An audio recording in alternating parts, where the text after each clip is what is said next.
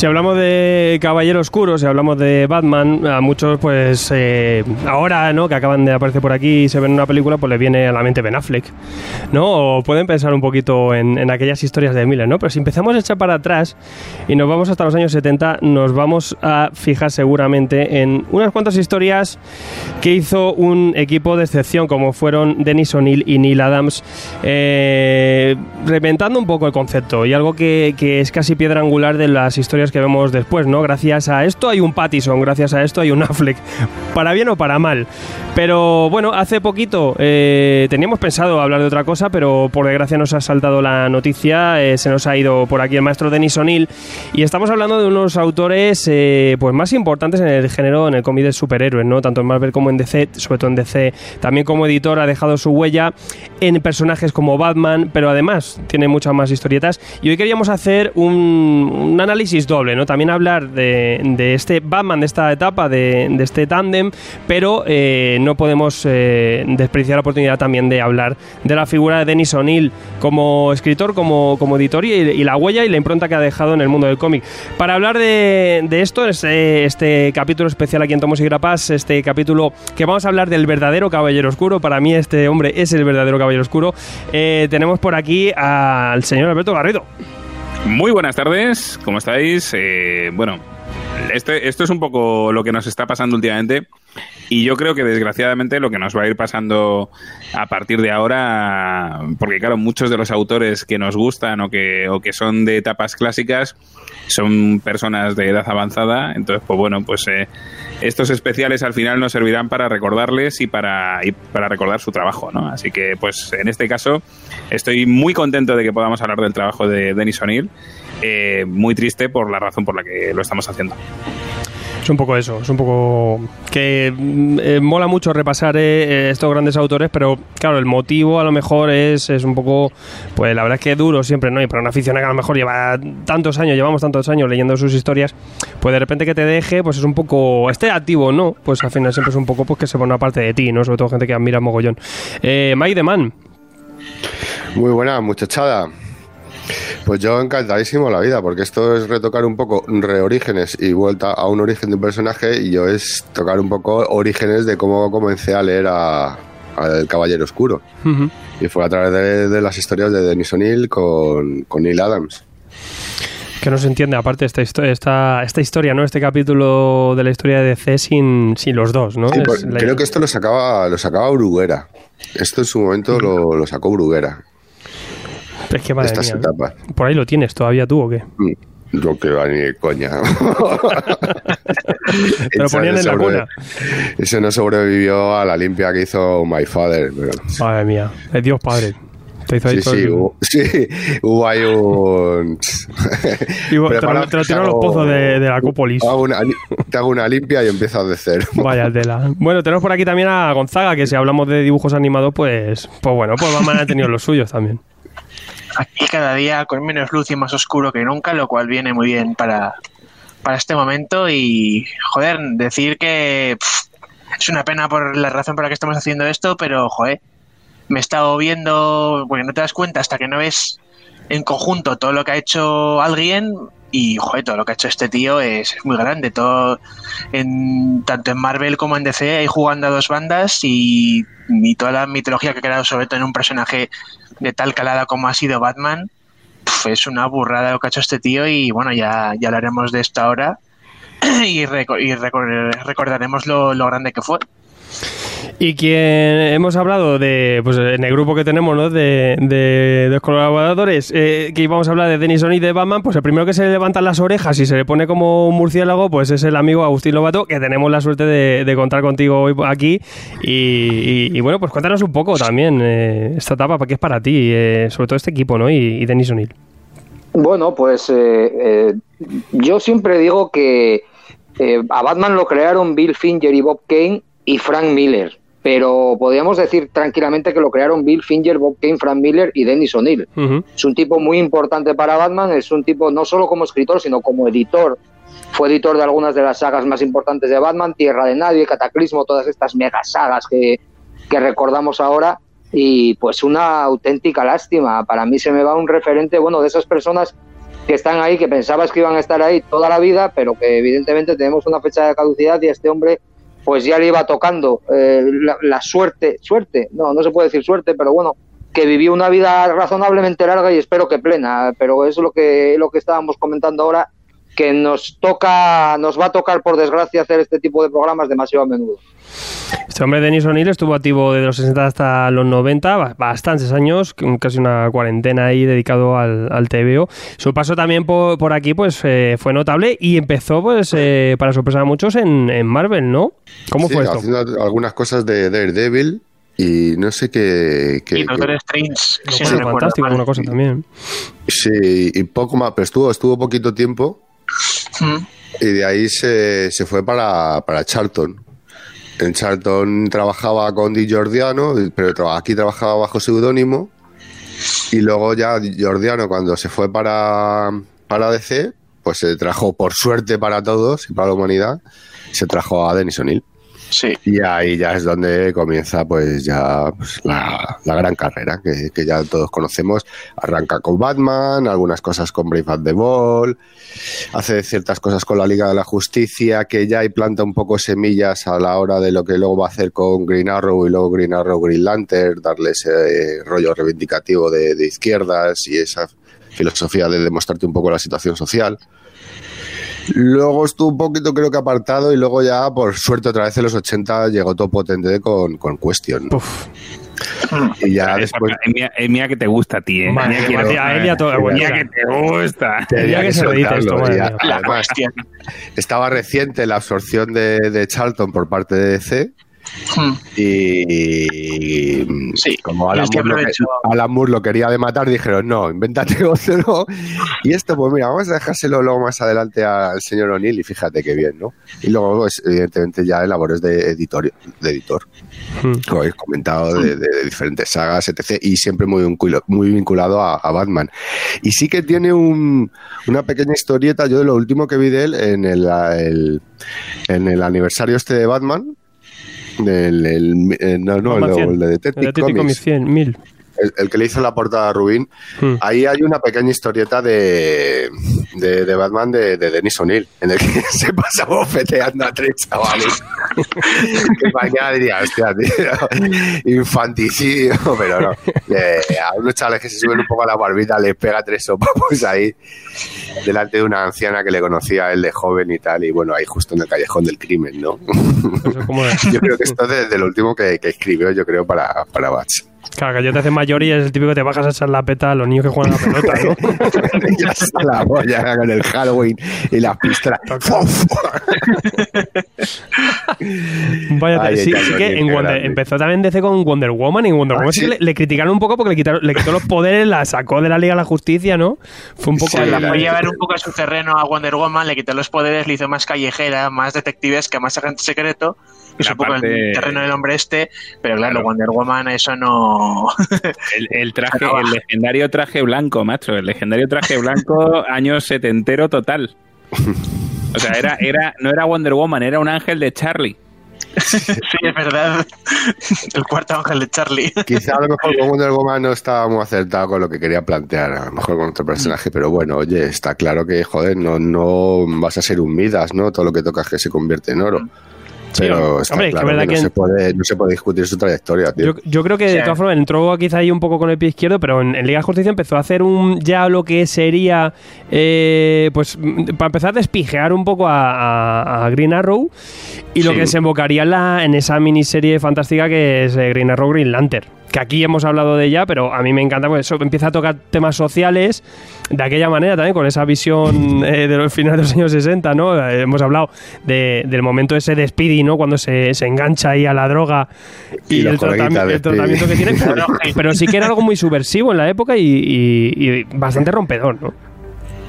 Sí, digamos que, joder, lo, aunque tú lo, lo lees ahora, con la mentalidad de ahora, y, y te provoca la risa, en la época era mucho, fue mucho más crudo que como se planteó en Marvel el problema de Osborn Jr. con las drogas, ¿sabes? Sí. Hmm. Romita Senior se puso a ponerle unos destellitos por aquí, ay, ay, ¿qué tal? Y poco más, ¿sabes? Hay esto veías un poco a la gente ya buscándose la vena, los edificios para de venta de drogas, eh, gente que les, no sé, era no sé, Denis O'Neill mostró un poco más real cómo era la cosa, ¿no? No simplemente la parte de que un niño rico coge y lo prueba, sino te puso un poco en la calle cómo es la situación. Y no solo eso, sino además, eh, yo recuerdo, porque siempre se recuerda de la parte de Green Lantern, Green Arrow, siempre recordamos ese número. El del racismo también. el, del racismo, el de, el de, oye, si tú eres un policía estelar que salvas a señores de color azul, de color amarillo eh, o de color verde fosforito, ¿por qué no nos ayudas a nosotros, los de color negro? Sí, sí, no. sí es, una cura de humildad constantemente. Aquí ya Green Arrow está más reivindicativo, ¿no? pero ambos se las llevan, pero sobre todo Al Jordan se lleva más hostias de más curidad de humildad durante toda esta saga. Es un encanto, ¿no? El ver cómo decir, oye, tío, vamos a olvidarnos un poco de todo lo grande, todo lo no sé qué, vamos a centrarnos en lo que ocurre. Y en este caso, pues ellos hablan de su propio país, ¿no? Pero cosa que refleja un poco aspectos de, generales de la humanidad. Vaya, a, mí, a mí me parece una, que es una serie, a mí yo disfruto, disfruté muchísimo, aparte es un road movie, ¿sabes? Y un tándem incluso imposible, ¿no? Y, te pasa muy bien. Y aquí ya también se ve un poco ese tándem, ¿no? De, de Denis O'Neill con Neil Adams, que ya habían trabajado también en Marvel. Y, bueno, pues eh, quizá esto es de la mano hasta el infinito, ¿no? Es este equipo. Sí, un matrimonio obligado a, vamos, a quererse. estaban predestinados, ¿no? A juntarse ambos. La verdad es que, sobre todo, eh, Neil Adams, finales de los 60 y durante los 70, plantea una manera de plasmarte las cosas que, como el encuadre de las viñetas, como la composición, o sea, el, eh, era desbordante, ¿no? Entonces eh, va muy bien también para, el dinamismo, para las peleas, el combate con, cuerpo a cuerpo que se busca con, Batman, ¿no? Y ese también, pues el rollo de, joder, pues no sé cómo, cómo un poco. También estaba súper suelto el rollo de, nivel de expresión, ¿no? Y en cuanto a rostros y demás. Neil Adams estaba cojonudo. Pero sobre todo vamos a hablar, ya que estamos hablando de Denis O'Neill, lo, que mete un poco con Batman, ¿no? Mm. Que es, eh, como estamos hablando de finales de los 60, pues Batman estaba contaminado por, en el tema del cómic por el aspecto de la serie de televisión. Mm. Entonces esto ya se había ido de madre, ya esto era, pues, no sé, tío, demasiado cómico, demasiado cantarín. Entonces, a la hora de que le dan a Denis O'Neill esto, también se nota un poco que el tío viene de. que tiene, entre otras cosas, una licenciatura en literatura inglesa. Entonces, le empieza a meter una oscuridad a Batman, le empieza a meter rollos que sí con fantasmas, otra vez bien al rollo detectivesco, pero con cierta lógica, no detectivesco a lo bobalicón, ¿vale?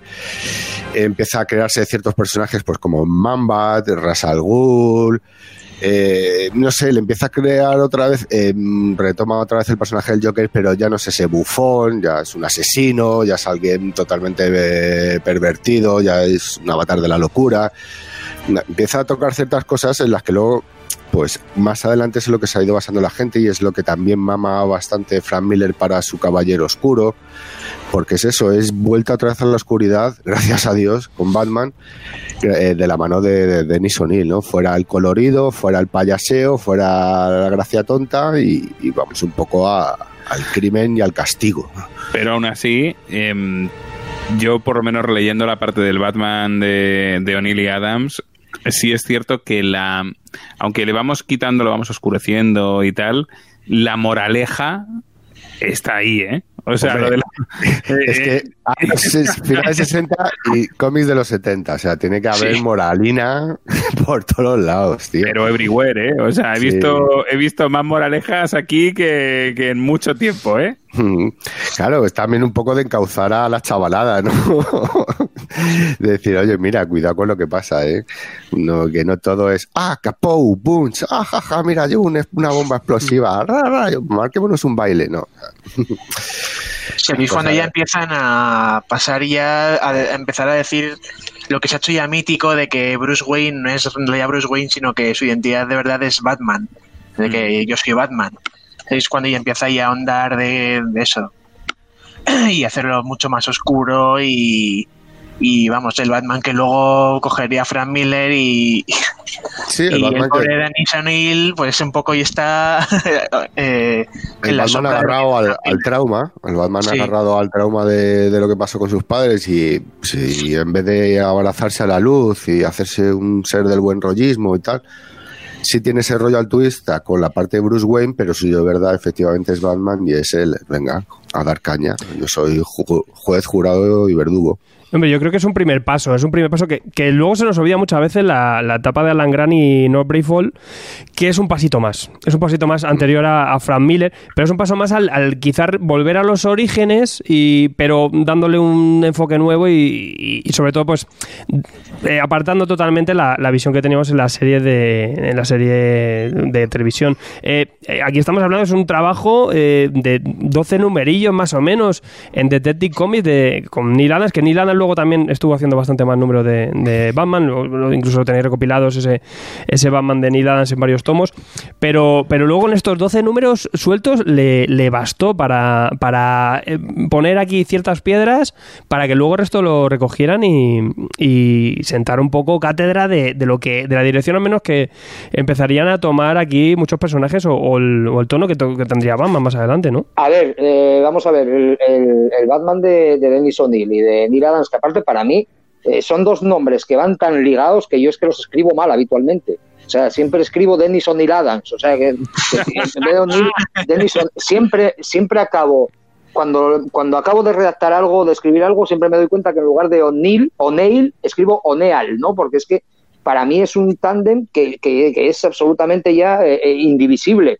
Y evidentemente supusieron para Batman muchísimo. Es, es lo que comentabais hasta ahora, el volver a esa, el volver un poco a las raíces, el volver a la oscuridad, el introducir historias de terror, incluso porque se toca mucho lo sobrenatural en las historias de estos dos, eh, pero no solamente en Batman, el trabajo que hicieron en Green Lantern, el trabajo que hicieron, pues eso, con, con Superman Mohamed Ali, era un equipo eh, absolutamente indispensable en la historia del cómic y que yo, lo que pasa es que yo me planteo si estas historias eh, hablamos de, que pueden haber envejecido mejor o peor, si no habrán envejecido demasiado mal, ¿no? Eh, en, en muchos sentidos para un lector actual, no lo sé, porque yo hace bastante que lo releí, pero no tanto como para no darme cuenta y como para que no me chocasen ya algunas cosas y algunas temáticas y algunos giros, sobre todo esa costumbre que había en los 70 de explicarte lo que ya estás viendo en la viñeta, que es una cosa que a mí Sí, sí, siempre me ha, me ha tirado mucho para atrás, que, que lo veía mucho, por ejemplo, en Chris Claremont. En Chris Claremont aparece puño de hierro dando un puñetazo y hay un texto que dice, y puño de hierro da un puñetazo. Ya, los, ya lo veo, Chris, muchísimas gracias. O sea, cuando legendario audio- puñetazo. Y dio el puñetazo legendario es. que ayudó a destruir el. Ya lo viste. Dices, oye, eres un pionero del audiolibro, pero es que esto no se oye de momento, ¿sabes? O sea, que ese tipo de cosas pues pueden tirar mucho para atrás, pero es que hay que acercarse a esa etapa. Si te gusta Batman, es que tienes que conocer esa etapa porque dio el pistoletazo de salida efectivamente a, a lo que hizo después el otro padre de Batman, que es Frank Miller. Mm.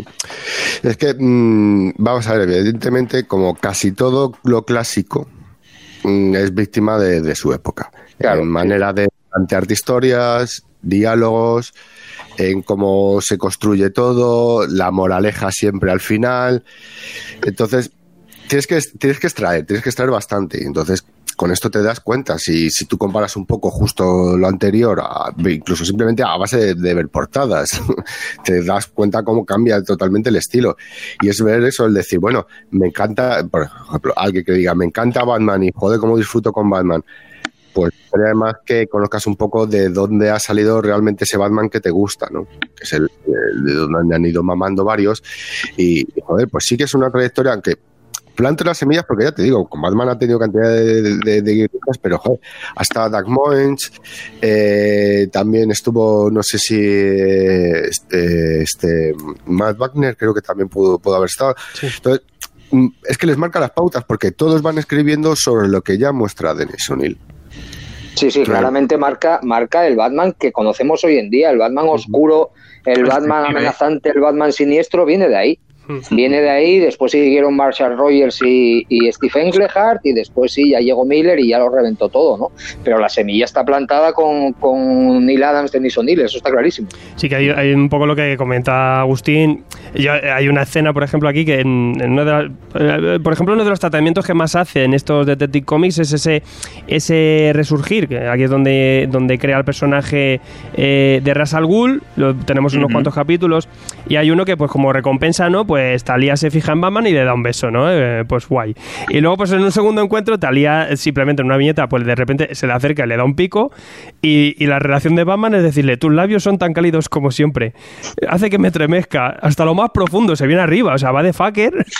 Y, o sea, son cosas que dices, mm, hola, buenas tardes. No sé, se se en, vez de, en vez de quedarse un poco pillado porque le da un pico, no, no, oye, esto es como siempre, la verdad es que estoy enamoradísimo de ti. O sea, es una figura de Batman que se ha venido arribísima el hombre.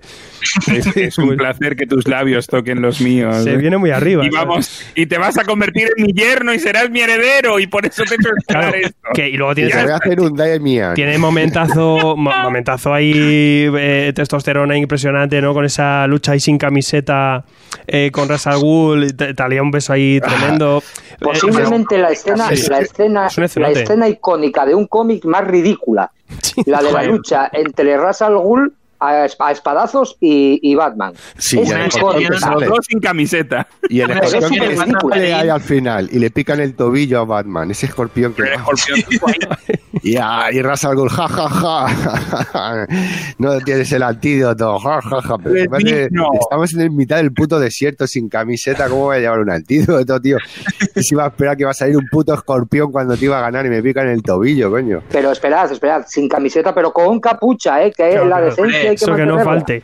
Con capucha, aunque da absolutamente igual porque todos sabemos quién eres porque, claro, Bruce Wayne Y- tenía que ser Batman porque solo él tiene dinero para él. Tiene, quién unos es. principios, tiene unos principios. Claro, es que...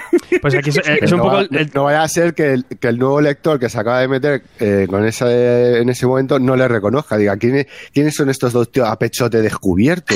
Pues sí, pues sí, tan sencillo decía, como ah, mira, este es Claro, Batman. pues, pues un poco esto, como la lectura que hacíamos, ¿no? Cuando en Green Lantern Green Arrow, pues Speedy se pone yonki y dice, y dice, es que no lo ves, que es un yonki. Y, se, y de repente le da un jama y dice, claro, le ha dado una sobredosis, se la da ahí en plan porque sí. Eh, pues esto es un poco así, el tratamiento es muy de la época, hay que contextualizar mucho, pero claro, la impronta de, de la introducción de Ras al Ghul, Talía, que es que incluso hoy tenemos las secuelas, ¿no? Con Damian, co- como que- con su hijo, con, con la relación de Talía. Al final es una, una cosa que marca tanto al personaje que luego, aunque el tratamiento es muy de la época, eh, claro, es que estamos hablando quizá de las claves, claves que empiezan a introducir aquí, en esta época, Coño, con es este lenguaje, pero, pero vamos. Sacas eso, pero ya tienes la sociedad de ahí de asesinos, la claro. fosa de Lázaro, Es que tío. le, le- le acaba de dar recursos a millones de guionistas que, ha- que han venido después a coger todo eso. Y lo han recogido de, de mil maneras, ¿no? Incluso, bueno, hablamos también, eh, recupera también a un, a un dos caras, lo, lo recupera de una, de una forma que además también pues eh, muy introductoria, ¿no? Nos, habla de ese dobla- dos caras desde el principio, le da yo creo la importancia que merece el personaje y también la figura de Joker. Joker también se había vuelto un payaso. Eh, aunque arrancó a- en, Payaso. en- Payaso. sí, sí. En Detective Comics 1, cuando aparece, es un, es un personaje que, que tiene ese miedo, ¿no? Que es el, el que luego, por ejemplo, Brubaker eh, revisiona un poco en, en El hombre que ríe. Eh, es un personaje que ya estaba ahí desde el principio, pero se distorsiona y se empieza a engendrar un poco también con la serie de televisión y se vuelve un poco un- una cosa más cómica, ¿no?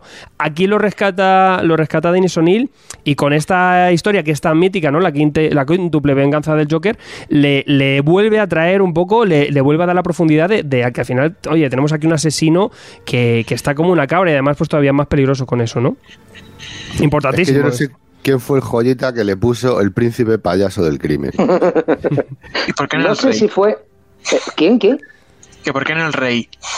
Ah, es O que a mí me suena que, que fue eh, la etapa de Engel y, y Rogers, pero no estoy seguro, ¿eh? No lo firmo. Es que manda, manda cojones, troco. manda.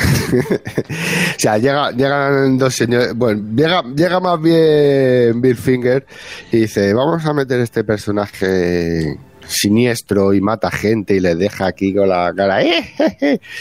Y luego llegan y, y te lo meten en un personaje festivalero. Joder, menos mal que dijo Denis O'Neill, bueno, esto hay que retomarlo otra vez. Porque, es que madre mía, si no, ¿dónde hubiésemos acabado, tío? Es que el Joker, el primer Joker, el Joker del número uno de, de, de Batman, que es la primera aparición, si no me equivoco, o sea, es, un- es una cosa que da mucho miedo. Quiero decir, no de bromas, los- bromas los cojones. O sea, Claro. tiene esa sonrisa precisamente por, por- porque la sonrisa tiene una doble lectura, ¿no? Una sonrisa puede ser terriblemente pavorosa. Y, y en eso se fundamentaba, se fundamentaban en Conrad Bate, en la película del hombre que ríe, y, y- y buscaban eso, buscaban La sonrisa maquiavélica.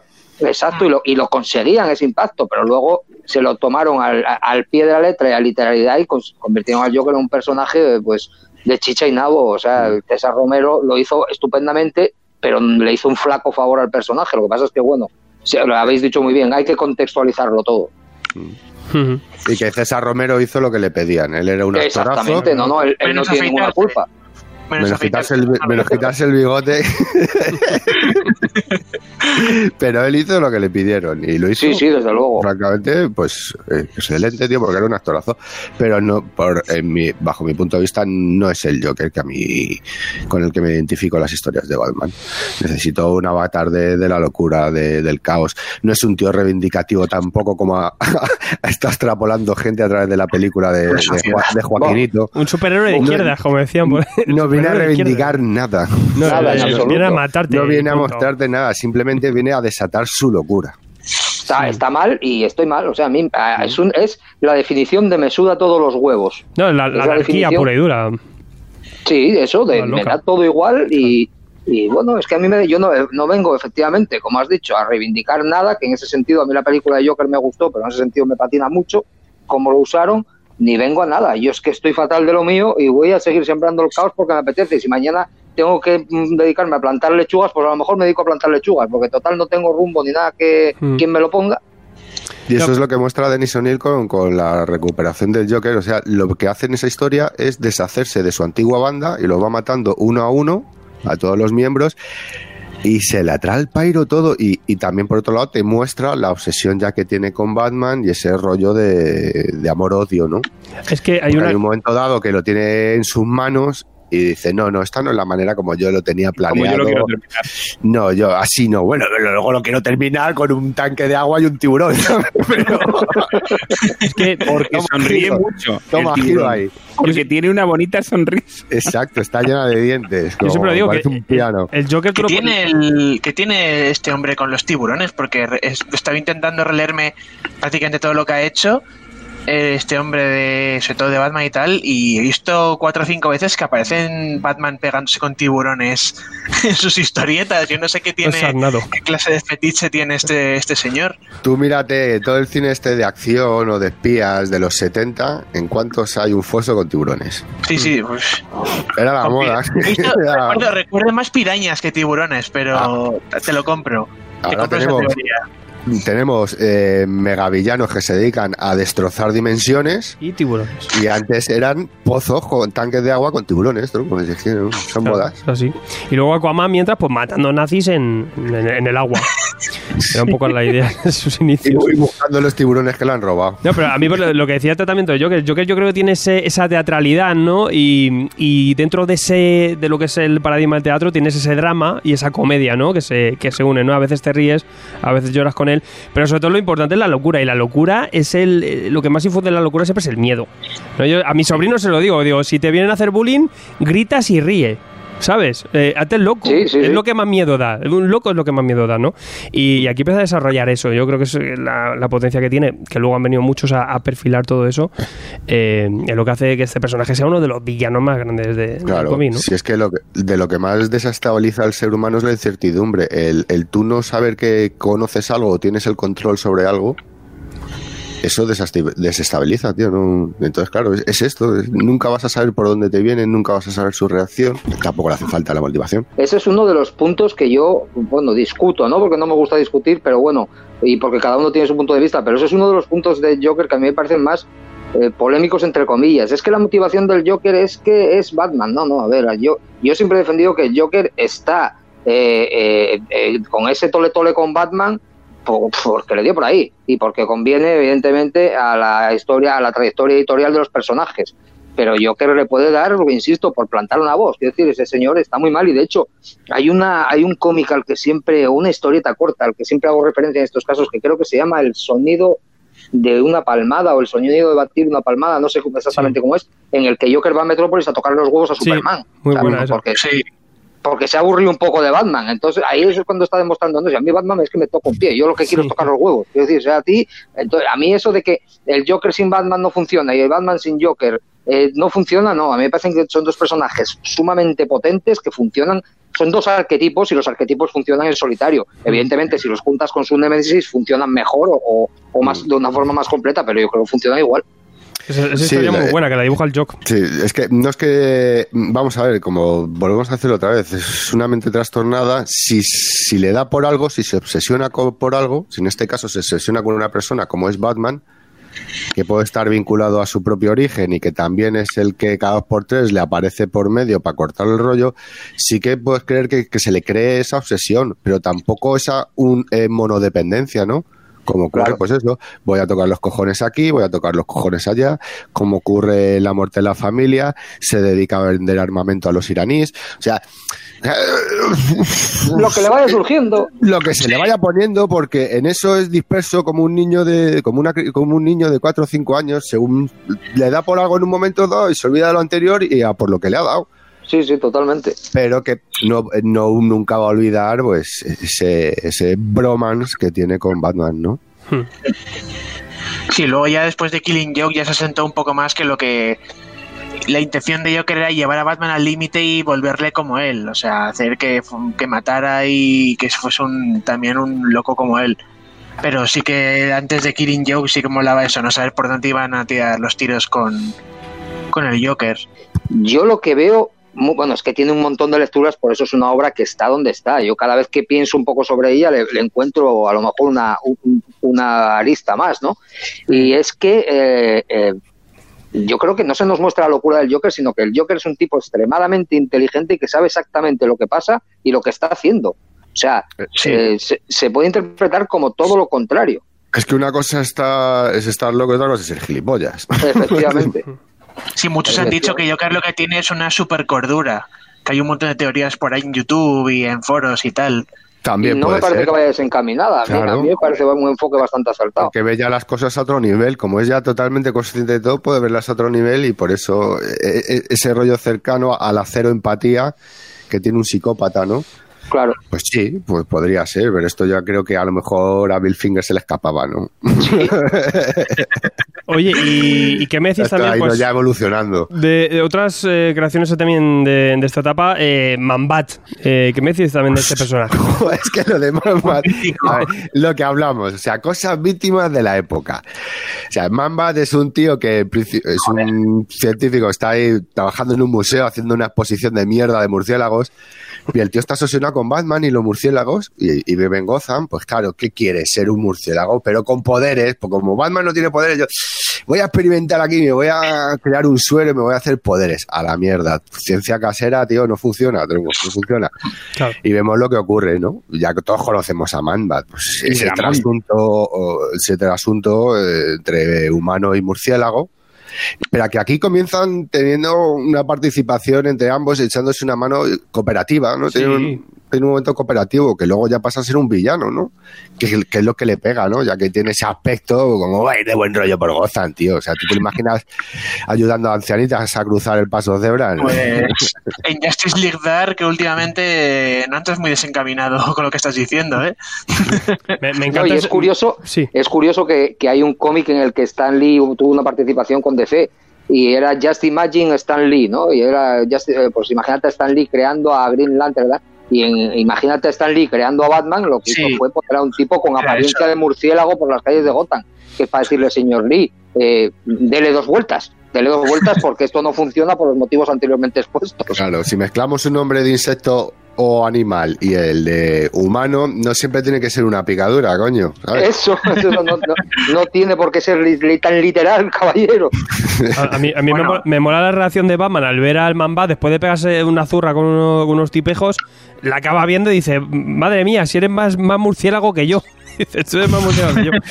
Eres muy pro, Digo, tío. ¿Qué, qué disfraz me llevas? Y el otro, ¿qué disfraz que me está contando? Si yo soy así. Qué Bueno, más guapo. Si hablamos de víctimas de la época y creaciones eh, y del mundo así de Batman, ¿qué opináis de, de Azrael? A mí me ha bueno, acabado gustando. mm, Y- Retomando, retomando Man-Bat,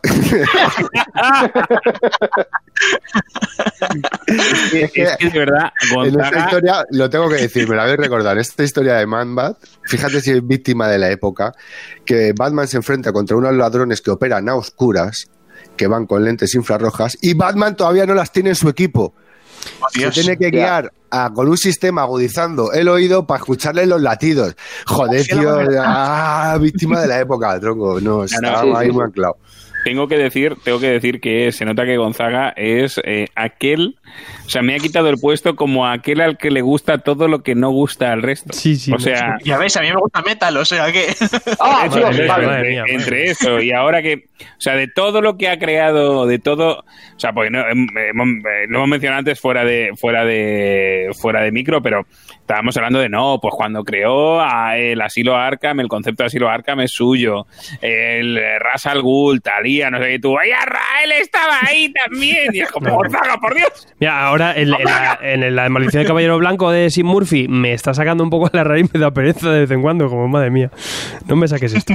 Que, está, que A me es un gustando. personaje que, pues a mí me acabó gustando. O sea, cuando lo leí en su momento publicado por Ediciones 5, que no sabíamos nada, de nada, de nada de lo que venía de Estados Unidos, teníamos la información justa y menos, y no sabía si iba a volver alguna vez Bruce Wayne.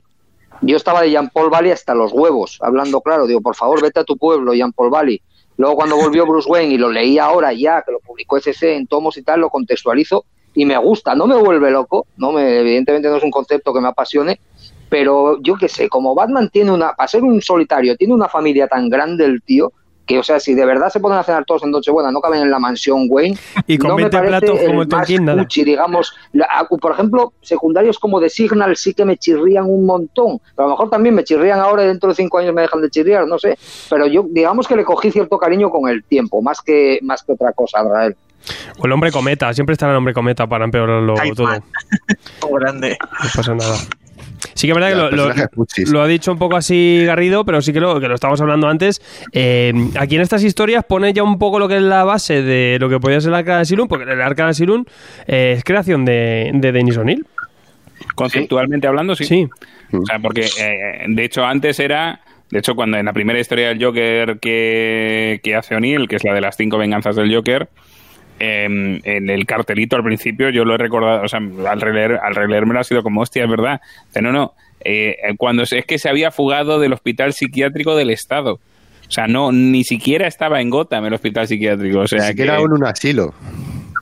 Yo creo que, vamos, ahora Batman se puede conce- se puede concebir sin, a lo mejor sin Ras al Ghul o sin algo de esto, pero Batman sin Arkham, yo creo que, que difícil. No, con Ras al Ghul no le puedes quitar de la ecuación, tío. Ya hasta donde estamos con Damian por medio, no, no le Eh, puedes quitar pero a la- también te lo puedes sacar de la manga de otra manera, pero yo creo que Arkham ahora mismo tiene casi más importancia que...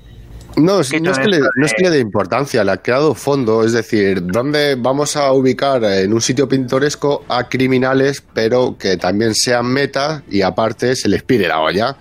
O sea, no, no, puede, eh, no vamos a meter una, una penitenciaria común, luego ya lo que sería la penitenciaria común en DC, lo, lo, lo de Belriff, que no sé qué ya época se lo sacan, que es donde tienen a los prisioneros metahumanos. Pero esto es un sitio pintoresco. A ver, todos estos personajes siniestros y tétricos, pues vamos a ubicarlos en un gran asilo siniestro y tétrico, ¿no?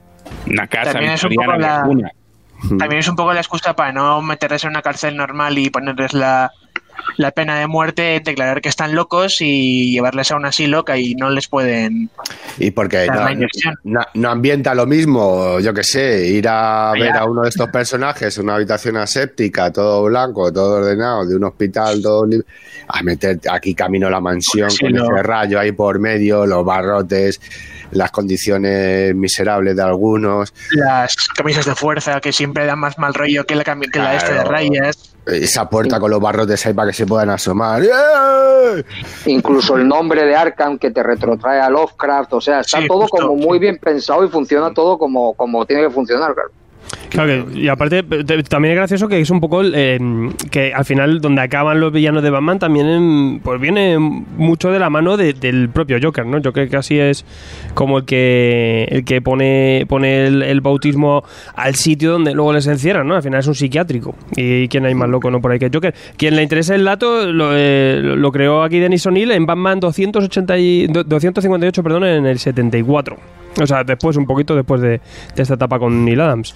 Eh, luego sí que es verdad que el icono se ha quedado con, con la gran historia de, de, de, de Grant Morrison. Eh, Arkham Asylum es una, una maravilla, pero también luego Len Wayne también en los 80 le metió bastante profundidad y, y rollo al tema. Mm, Y luego el, el especial este que hubo, el guion que es de Dark Munch, que se fugan todos de, de Arkham Asylum. Le va dibujando cada cacho una, un, dibujante. pareja de arti- un dibujante distinto. Y ahí, ahí tiene presencias. Es que una vez que aparece dices, coño, si esto cuadra, esto pega de puta madre para el folclore de, de la historia, tío.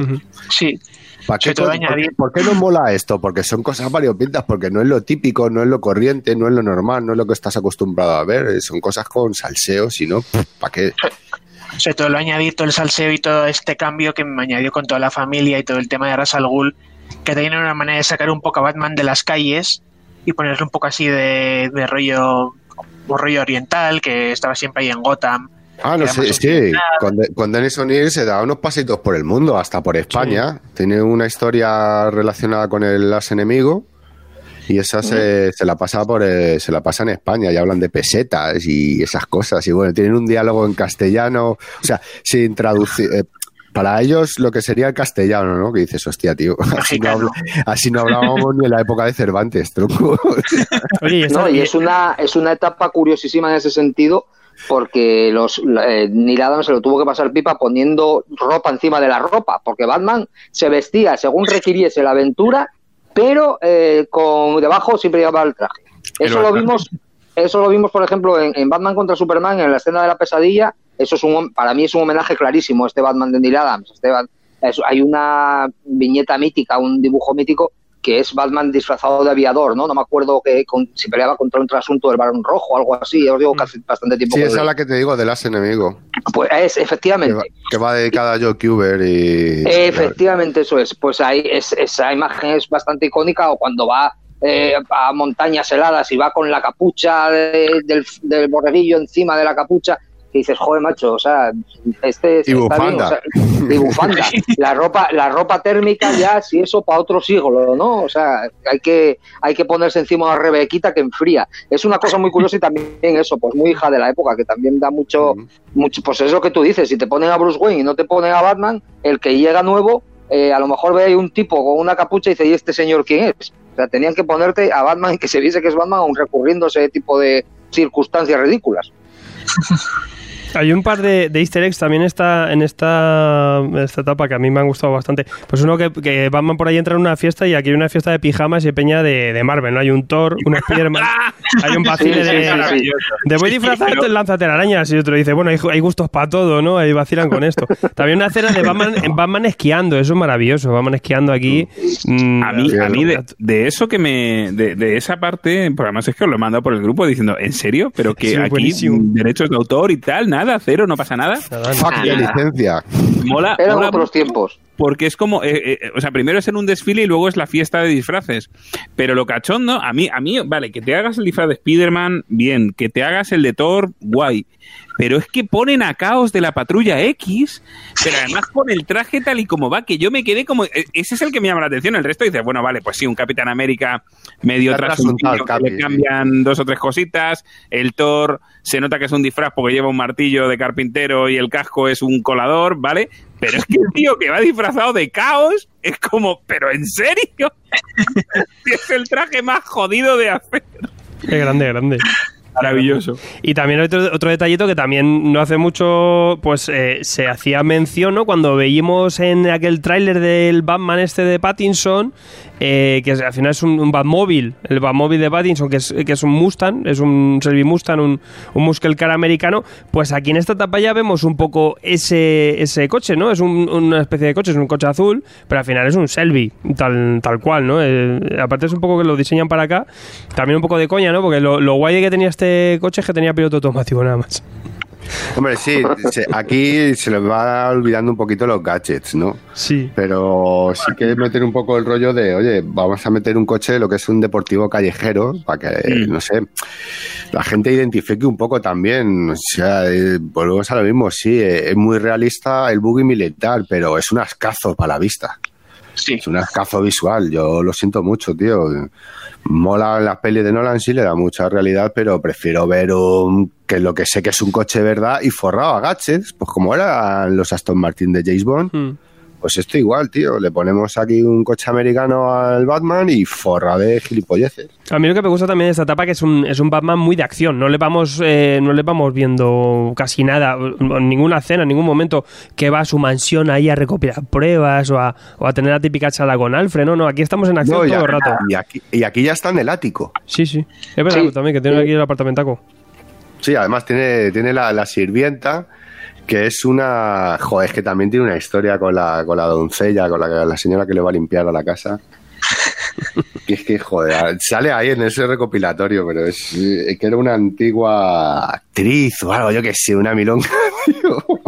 Sí, en esta época a Robin lo, lo mandaron a freír un espárrago por ahí. eh, Bien, bien, bien, bien. No, a mí Robin no, eso no me cuadra, pues mira, lo mandamos a la universidad y que Bruce Wayne se vaya a un ático. Bueno, pues sí. Hablando de, hablando sí. de Ruben, también este hombre escribió el primer, los primeros números en solitario de, de Nightwing en los 90, con ese traje así circense y esa melena que todos me llevaban en esos 90. En esos 90. Y, Y- también eso le dio un poco el rollo de la época más Azrael noventero total. Bueno, también antes de eso, como hemos comentado, hizo Question. Sí. que el otro día sí. dije yo Kevin Nolan y no, es Cowan. Dennis Cow, Cowan, que era el que le Cowan. acompañaba al, dibujo. Hmm. Y magnífico, magnífico. Son cuarenta y pocos números la etapa. Eso en ECC, ¿qué texto haces? chale lo tenemos ya ventilado, hombre. Hombre, eh, es verdad que aquí hemos, aquí hemos repasado, ya tenemos, hicimos un análisis de Green Lantern, Green Arrow. Hicimos análisis del, del Superman Mohamed Ali, que es maravilloso, es maravilloso, es graciosísimo. Y, y lo repasamos. Hoy eh, pasamos por aquí por, por Batman y tenemos la cita pendiente con, con Question, pero no estamos entendiendo que no se reedite esto y que podamos ir a librerías a por ello. Es que es una... A ver, yo a lo mejor en septiembre sale esta novela gráfica de Question de, de Lemire, que puede ser que él vuelva a traer al personaje cierto interés, yo espero que sí, y puede ser que lo veamos más adelante. Me parece una Ojalá. etapa esencial, ¿no? Que, que de estos clásicos que hay que rescatar. Esto, estaba publicado en Planeta, en estos recopilatorios de clásicos DC, pero lo tenemos olvidadísimo. Una Sí, bueno, la lástima. cuestión tiene una serie en Rebirth que el Melidos tiene tres números. El Melidos los dos primeros están bastante chulos. No sé si han llegado aquí a España, Bueno, pero Ben, están... Ben metió cañita un poquito, lo hemos tenido un poco ahí en, en esto del incidente Leviatán. Un poco ahí al Hmm. personaje. Pero sí que, que bueno que traer No, esta etapa. tiene, tiene serie propia ahora Es, mismo. es que con el Luis 52 yo creo que le metieron un concepto que para mí la cagaron y es ubicarle a, a una trinidad mística respecto a los orígenes del universo DC y tal y juntarle con el, el Phantom Stranger y Pandora. Stranger y Pandora, ¿no? Entonces, a mí eso me chirrió porque, joder, es, es un detective, es un periodista detective de tomarse la justicia por su mano, de que en un principio era un tío de, de blancos y negros, nada de grises. Eh, luego con Dennis O'Neill le hace un Boragain, eh, le meten ese rollo del sensei, aprende las artes marciales, el, em, aprender otra vez a ver las, cosas de, otra manera, el no tener un villano concreto, el enfrentarse siempre a, a lo que son enemigos reales de la sociedad. Y siempre ese puntito de, llegarle a alguno de los mm, jefazos de, de- la editorial, cuando le llega Batman, Superman, siempre llegarle a un lado y decir, "Ch, eh, tal, que siempre ese rollo de, de, bueno, yo no tengo poderes, pero estoy aquí y hay que contar conmigo. Y no sé, ya llevárselo a ese plano ya tan divino, no, a mí me chirrió Bueno, un poco. Pero eso, eso en Rebirth, yo sepa, no lo, han, no lo han seguido explotando. O sea, creo que ya vuelve a ser un, un tipo mal. normal. O sea, que puedes ir a gusto a esta nueva Claro, colección. un tío de- que, que se claro. enfrenta contra telepredicadores que no sé si llegaban a ser pederastas. Es que metía, metía cosas ya ahí Denis O'Neill muy bestias, tío. Ya ahí en el 87 dijo a tomar por culo el filtro. Descocao. Claro, y a, y a meter las cosas por su nombre y, mola, Yo mola. creo sobre todo eso, que es, es un adelantado. Lo, que decían muchos autores ahora cuando fallecía, pues un poco lo que se veía en redes sociales, pues mm, yo creo un tipo adelantado a su tiempo y que, pf, su impronta ahora mismo la vemos en, muchísimas historias y en muchísimos personajes. eh, y aparte a mí me parece impresionante la, eficiencia con la que lo hace, que con tan poco, cómo, hace que, que llegue a influir tanto. Yo creo que también es el- dar estas historias que estaban tan fuera de, de su momento o de su contexto que, que resaltaban tanto que con poquito ya, ya ponía esa, esa huella, dejaba esa huella, ¿no? Eh, bueno, pues vamos a cerrar un poquito, yo creo, esta etapa.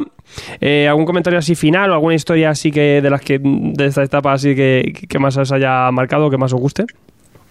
A mí personalmente la parte que más gracia me hace es, eh, ma- más que un- una parte que me resulte graciosa o tal, es, es, es el pensar que no hace tanto conceptos que tenemos súper interiorizados en Batman, no tienen más de 30 años, 30, 40 años. Entonces, es- si te paras a pensarlo, dices, cosas que, que son parte de la mitología del personaje son súper recientes para un personaje que, que, que- acaba de cumplir el doble de esa edad, ¿no? De 80 años, ¿no? Así que yo, yo con eso es con lo que me quedo y que, y que gran parte de ello eh, es gracias a Denny O'Neill. Así es. Pues sí, como lectores, como aficionados del cómic, como gente que nos gusta también el deseísmo, agradecidos estamos de, de Denis O'Neill, de su intervención, de haberse quedado ahí, de, haber de cómo ha funcionado y luego cómo ha trabajado como editor. O sea, mm, gracias, se lo podemos decir, gracias. Gracias por su trabajo. Luego te podrá gustar más o menos, pero volvemos a decirlo. A la gente que os gusta Batman, el rollo del por qué os gusta Batman, todo esto está plantado por este hombre. Ujú. No es que, obvi- no es que obviemos Bob- eh, Bill, Bill Finger y Bob Kane, ¿vale? No.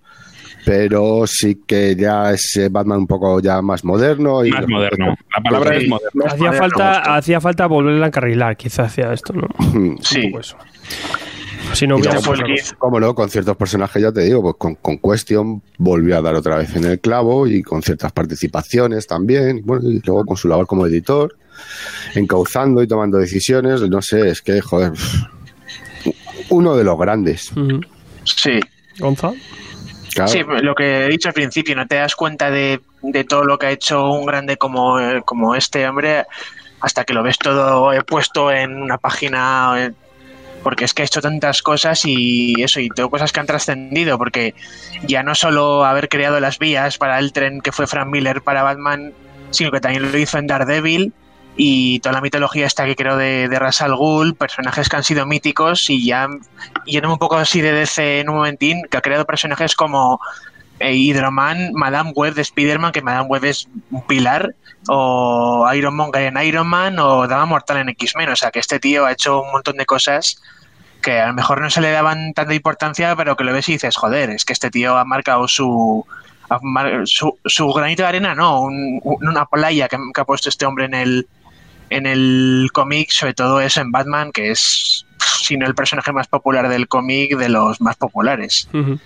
Y claro, hablamos de Denis O'Neill, ese protagonista de hoy, pero hablamos también de esta etapa y seguro que nos matáis si no decimos nada, que hemos dicho ya un poquito de Neil Adams en esta etapa de Batman. eh, a mí me parece eh, abrumador, o sea, ver eh, escenas que, que tienen un dinamismo que en grapas de hoy o en historias de hoy no llegan ni de lejos muchos, muchos dibujantes, sin hablar de, ese, de, de esa expresión que tienen los personajes, una, es impresionante, que, no, que a mí me recuerda mucho más al cómic europeo actual, eh, este, a este nivel no lo vemos ya, están los personajes mucho más estáticos, no, no vemos tanto sentimiento, no vemos tanto las esa, esa facciones, ¿no? Ese- esa forma de interpretar eh, con estos actores, ¿no? En dibujo. Y, y luego también es curioso, ¿no? Que, que para estas reediciones de este material luego se hizo un recoloreado, ¿no? Del dibujo de Nidal. La mierda. sí, ¿no? Es poco que le dan ahí como un efecto. Porque es un, es un coloreado noventero.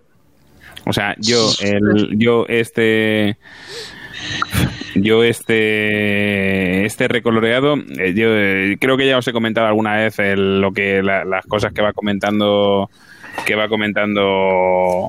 Ah, se me ha ido la olla. José, Eh. Villarrubia. José Villarrubia. que Es que, claro, yo- perdonadme, pero me sale más llamarle por su nombre que por su apellido.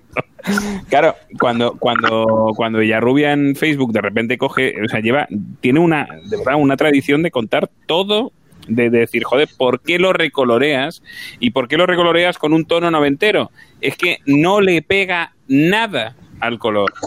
Nada, Nada. nada. Y, y es un desastre, porque yo tengo, yo, mira, yo soy uno de los orgullosos, de los orgullosos eh, propietarios de dos de los tres, que no tengo el número dos, dos de los tres absolutes del Batman de Neil Adams. Y vale, en la portada queda guay, pero cuando estás dentro dices, "Puf, es que preferiría verlo en su versión original, pero de lejos. De lejos. Sí, es una putada que no, que no tenemos edición de. Bueno, ahora está agotado hasta Los Padres Demonio en ECC, que es la de grandes autores, está agotada. Pero, y el Absolute es lo mismo, lo tenéis en gran formato, pero, pero también es un recolor. Y se nota que es un coloreado de los 2000 o finales de los 90. Y lo malo es que el color también está todavía. eh, está creciendo todavía, incluso aún le queda el color. Entonces el color se queda muy en- se queda atrás. Yo creo que envejece. Y, y aquí, pues, estas tintas y este dibujo de, de Neil Adams, pues se hubiera quedado mejor con un, con un color plano, el color clásico y, y ya está, ¿no? Qué lástima. O con las tramitas. Total. El que lo tenga de ediciones antiguas, pues, pues que se lo goce y que no la suelte. Que lo goce. Bien por él. Sí, sí, es un poco eso. Pero bueno, decís que Neil Adams, de que a mí me parece lo mejor dibujante de la historia.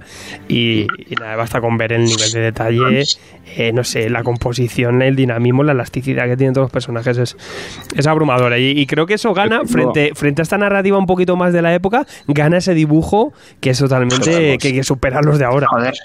Hacer que Batman decir- no vaya de negro, vaya de azul y sea más oscuro es, es tener nivel, es tener... Tengo, tengo que decir una cosa, y es que sí, sí, sí, pero Neil Adams se tendría que haber jubilado. Ah, bueno, claro. Sí que- Hombre, eh, la cosa, el actual ya, bueno, pues eso, víctima de la edad. Pero eso no, eso yo creo que le pasa Pero a el cualquier Batman del el Neil Adams de finales de los 60 y durante los 70, Sí, es una locura. Y hasta los cuando 80, vale, a decir, tuvo ¿eh? los X-Men, que era un bodrio de época, y joder, tío, es que es una delicia solamente por verle trabajar a él, tío. Es que es enorme. Total. Todo Pues- fluye con Neil Adams. Todo fluye, es así. O fluía, que ahí Todo matizar fluía, a Garrido. todo fluía. Está claro. Está claro. Pero bueno, la- luego tenemos las portadas de ahora también, que hace unas portadas también pues interesantes. Eh, Pero sí que obviamente, pues todo, todo yo creo que todos los artistas tienen al final su momento ahí en el que se lo ocurran muchísimo y están a tope y luego ya pues relajan o simplifican y más en menos y tal. Y van, van poquito a poco. Pero, pero luego hay un momentazo, y este es el momentazo de Neil Adams, están por aquí, con estas obras, madre mía. Y eh, eh, esto es prueba también de que, por ejemplo, aquí en el Planeta lo editaba todo a lo bestia, ¿no? Todo lo que, lo que dibujaba este hombre, que por suerte también era mucho guionista, mucho, mucho guiones de Denis O'Neill. También lo teníamos en ese formato hardcoreeta que era el Absolute. O sea que bueno, pues yo creo que por aquí queda repasado esta etapa y, y, pues hablar un poquito de Denis O'Neill no será la última vez que pase por aquí porque de cuestión lo tenemos como tarea pendiente. Pues sí. Y, y- y nada, pues a recordar un poco al maestro y, y si podéis pues acercaros un poco a esto, que es esencia. Esto es el ciudadano Kane de, de Batman, piedra angular de, de muchas cosas que hemos tenido después. Al igual que etapas como la de Norm Brayfall, que siempre digo yo que es una tapada y hay que ya, ya le meteremos mano. Porque Sí, también... hay, hay que gozarla. También víctima del color, Sí, pero hay que gozarla. hay que gozarse. Creo, creo que cualquier cosa anterior a los 80 es víctima del color. No, y, y, y, joder, Brayfall ya es de los 80, tío, pero la reedición, hostia puta. Bueno, Dolor. Pues ya, ya- tocaremos, ya tocaremos el Pablo. Ya tocaremos, ya tocaremos. Muy bien, pues, pues hasta aquí descubrirlo y ya está. Y, y a, y a fantasear un poco y sobre todo pues a poner en contexto también las obras y, saberle sacar el juguillo porque tienen muchísimo. Eh, gracias, Denis O'Neill, por todo lo que has hecho. Y nada, lo bueno de cuando se van estos maestros pues es que se queda, se queda gran parte de ellos con su gran trabajo. Hay gente que ha sobresalido con, con, esto, con, esta- con estas obras que eso sí que es- son eternas y son para seguir disfrutando. O sea que bueno, hasta aquí nuestro repaso un poco de este Batman, este Batman etapa etapa Génesis. Este para mí es un poco año uno también. Y, Nueva Génesis. Sí, nueva Génesis, segunda Génesis, ¿no? Y, y bueno, pues seguiremos con muchas más historietas.